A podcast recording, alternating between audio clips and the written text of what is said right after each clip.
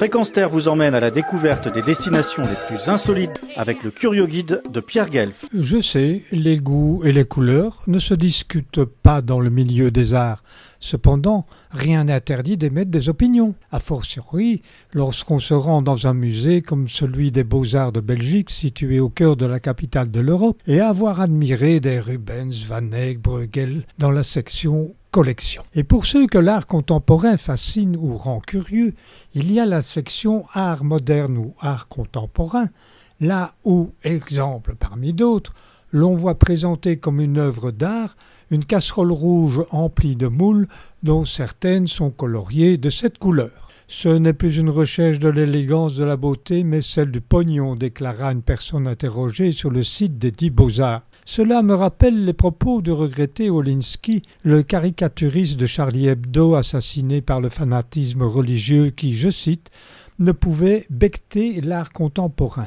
Plus c'est moche, plus c'est cher, plus les nantis courent l'acheter. Avec le fric des bonus, ils achètent des œuvres à n'y rien comprendre. Aujourd'hui, ils font les malins en achetant du scandale à prix d'or. Fin de citation. Michel Draguet, directeur général au musée royaux des beaux-arts, explique que ces musées se veulent un laboratoire de réflexion qui permettra de participer à la construction du musée de demain en insistant sur ce que la recherche scientifique, mission primordiale du musée, peut apporter au débat contemporain. Il spécie encore l'espace muséal est d'abord celui d'un feuilletage. L'histoire y est déposée en strates en fonction des questions du moment, sans nécessairement anticiper nos états d'âme et nos aspirations postmodernes. Venir au musée, c'est entrer en contact avec ses sensibilités passées.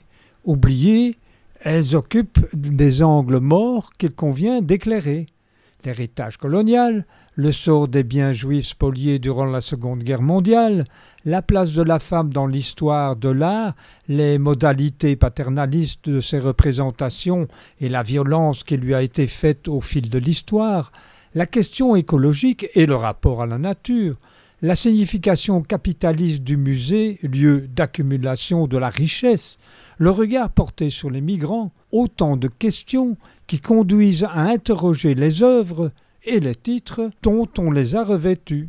Fin de citation. Dans cet état d'esprit d'ouverture, tout visiteur se trouve, exempt parmi d'autres, en présence de la chute d'Icare de Bruegel. Le jeune Icare veut jouer l'oiseau et aller le plus haut possible dans l'atmosphère. Il s'élance dans les airs affublés d'ailes en cire, mais les rayons solaires amollissent cette dernière et le jeune homme est précipité dans la mer.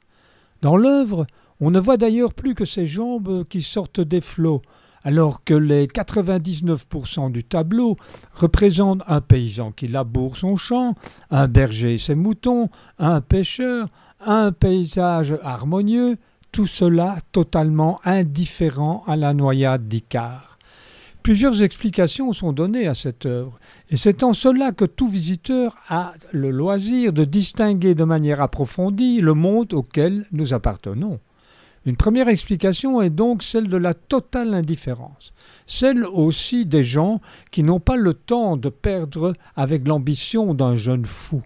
On remarque, signalent les spécialistes, que près du laboureur, on distingue une épée et une bourse.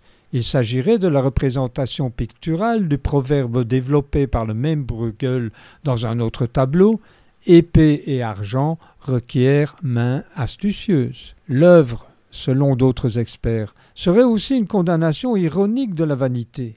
Sachant Bruegel un grand humaniste, personnellement je privilégie cette explication.